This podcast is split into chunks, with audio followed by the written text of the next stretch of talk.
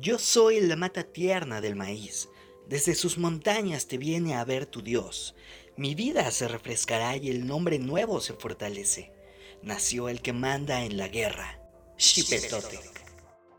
Era el Dios omnipotente, omnipresente, omnisciente, viril, siempre joven, ante quien todas las criaturas quedaron indefensas. Era Tezcatlipoca. Ya hemos hablado de Huitzilopochtli y Quetzalcoatl, dos de los cuatro Tezcatlipocas, pero ¿qué hay de los otros dos? Ometeotl, deidad creadora primigenia, dio a luz a estos cuatro hijos de los cuales Tezcatlipoca fue el primogénito y Xipetotec el segundo. Los cuatro estuvieron muy cerca durante la historia del Quinto Sol, pero aún así Tezca y Quetzal fueron los protagonistas de aquel épico relato. Una vez estuvieron bien formados la Tierra y el Sol, Quetzal protagonizó su propia historia junto a los humanos y Witsi tuvo otra madre, por alguna mitológica razón, y también tuvo su cuota de interferencia en la vida humana. ¿Y qué diablos estaban haciendo los otros dos? Xipe Totec, nuestro señor desollado, dios de la regeneración del maíz y de la guerra, de la primavera y la nueva vegetación y patrono de los orfebres. Como ya dije, es el primero de los Tezcatlipocas, siendo él el Tezcatlipoca rojo y tuvo un papel muy importante en la creación de la humanidad. Cuando los dioses crearon a los primeros humanos, aparentemente lo hicieron antes de crear recursos para estos, por lo que sus tamagotchis de carne y hueso estaban a punto de morir de hambre. Oye, Shipe, ¿Por qué lloran estos? Ni idea, Quetzal. ¿Les hará falta algo? A ver, eh, ya tienen Solecito, Balapitas, Xoloscuincles, Spotify Premium. ¿Qué les puede faltar?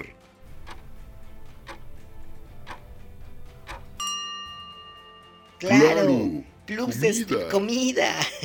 Por supuesto. Así que los dioses pusieron manos a la obra. Bueno, ahora ¿cómo hacemos aparecer comida? Pues supongo que con lo mismo de siempre, un sacrificio. ¡Safo! ¡Safo! Mm, me lleva. Está bien, yo haré el sacrificio. Perfecto. Mira, no necesitamos nada complejo, un sacrificio sencillo como pincharte el dedo y ¿qué estás haciendo? Acabo de sacarme los ojos y desollarme para alimentar a los humanos con mi piel y hacer crecer el maíz que comerán desde hoy hasta la eternidad. Bueno, supongo que también sirve. Ay, hace frío. Pásame su mano, me voy a poner su piel. El desollamiento de Xipetotec es más una metáfora al hacer alusión al momento en que le quitaban las hojas a la mazorca, pero esto no detuvo a nadie para representar a Xipe como un hombre desollado vistiendo las pieles que le quitó a otro pobre diablo. Xipetotec fue un dios muy venerado pues él, con su bastón instrumento Chicahuastli, que tenía forma de rayo y una especie de sonaja prehispánica en la punta, atraía los rayos y las lluvias, especialmente enfocados en hacer crecer el maíz. Por esto el culto a Xipe era grande y era honrado con una increíble fiesta llamada Tlacaxipehualistli, un evento más masivo y más civilizado que el Vive Latino. Tlacaxipehualistli significa desollamiento de hombres, así que ya sabemos qué esperar de tan importante festival. Se llevaba a cabo en marzo y duraba 20 días. Los guerreros capturados en guerras eran seleccionados, pasaban por un rito de preparación los días previos al festival y llegado el día, representaban una batalla sobre el Temalacatl, una especie de plataforma de piedra. Cuando el prisionero caía, se llevaba a cabo el sacrificio donde el sacerdote le sacaba el corazón para después llevar el cuerpo al Calpulli, que es el sitio comunal del barrio, y se desollaba. Las pieles eran pintadas de amarillo y los sacerdotes se vestían con ellas para después ofrecerlas a Xipetotec, junto a las mejores mazorcas, para garantizar una buena cosecha. En algún punto del festival, los sacerdotes comían la carne del cuerpo desollado en una mezcla con granos de maíz que sería el antecedente prehispánico al pozole. Este era el momento en que el Tlacaxipehualistli más se parecía al Vive Latino. Posiblemente Café Tacuba cerraba el festival. Ya ven que en esas épocas el Vive sí era latino. También se le atribuyeron diferentes enfermedades a Xipetotec, en especial todas aquellas relacionadas con los ojos, por lo que durante el Tlacaxipehualistli quienes sufrían alguno de estos males hacían votos a Xipe, y también, siendo patrono de los orfebres, era el encargado de castigar a cualquiera que se atreviera a robar cualquier tipo de joyería. Así vivió Xipe, recibiendo sacrificios cada marzo y cuidando que nunca le cayera limón en su carne sin piel. ¿Y qué pasó con Tezcatlipoca? No quiero decir de manera pasivo-agresiva que si escucharan los episodios anteriores sabrían que Tezcatlipoca hizo de las suyas en algunas historias ajenas.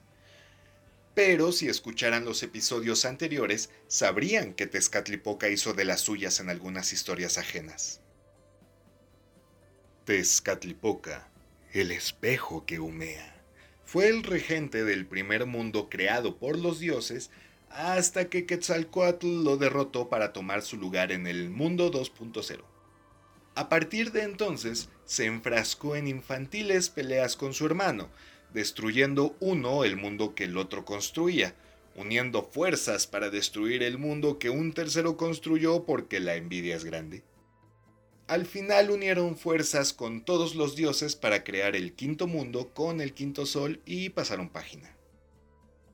Tuvo un par de altercados más con Quetzalcoatl cuando éste estaba de visita en la Tierra y siempre ha sido visto como su contraparte.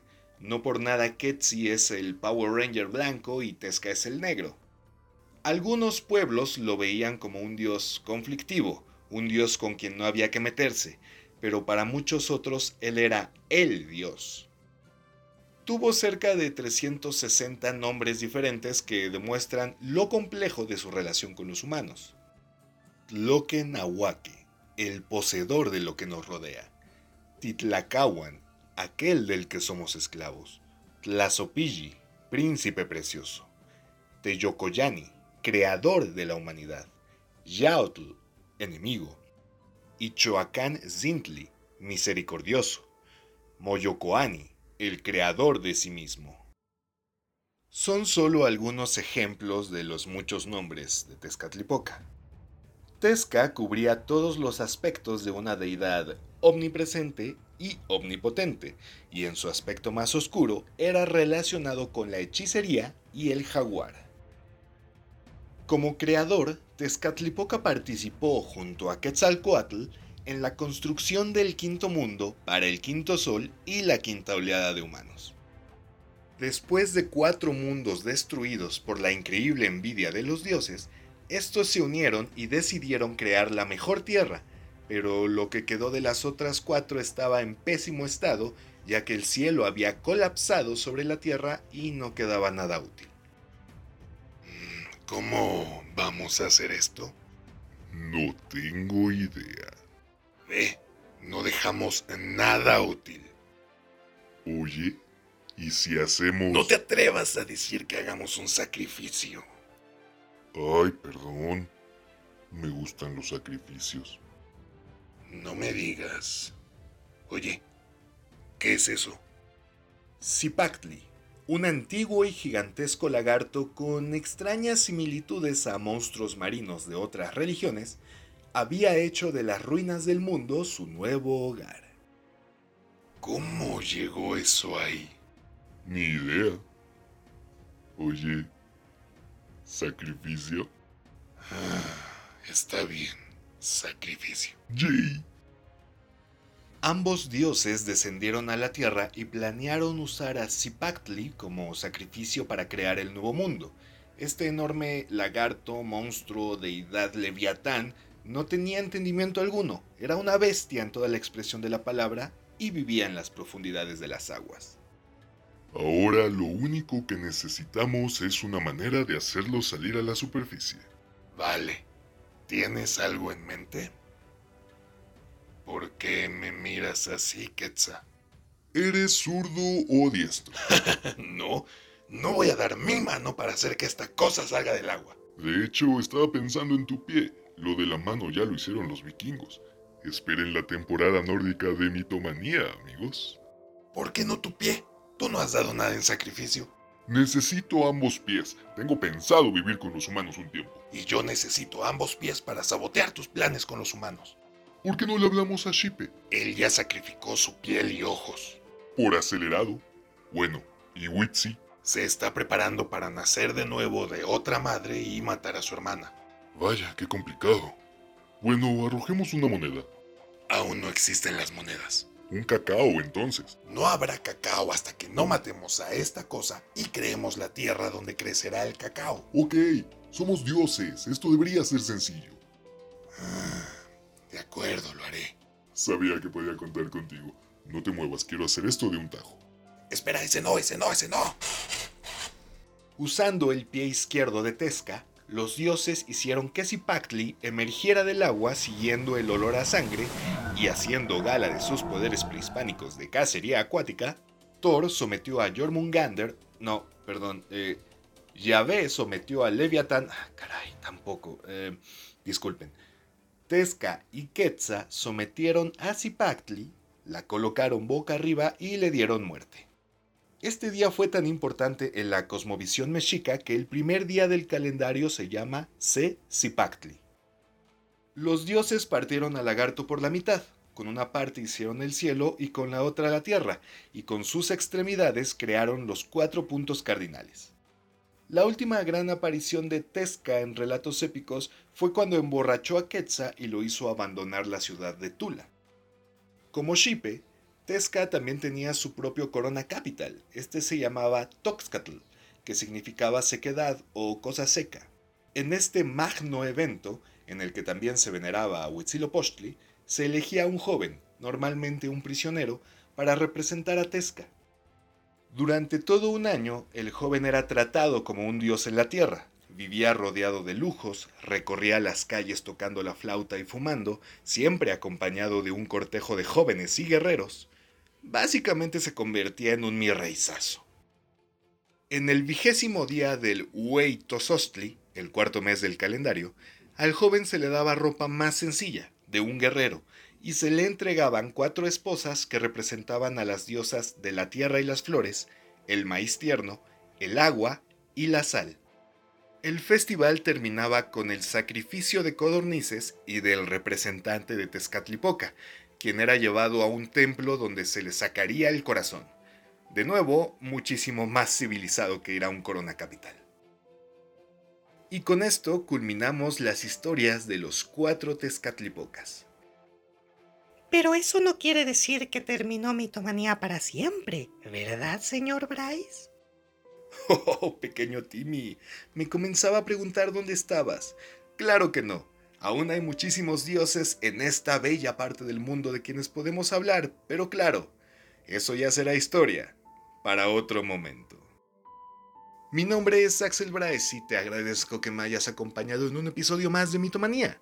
Recuerda que puedes seguirme en mi Instagram, arroba Axel para estar al tanto de los nuevos episodios. Te invito a seguir este podcast y te espero la siguiente semana con un nuevo episodio.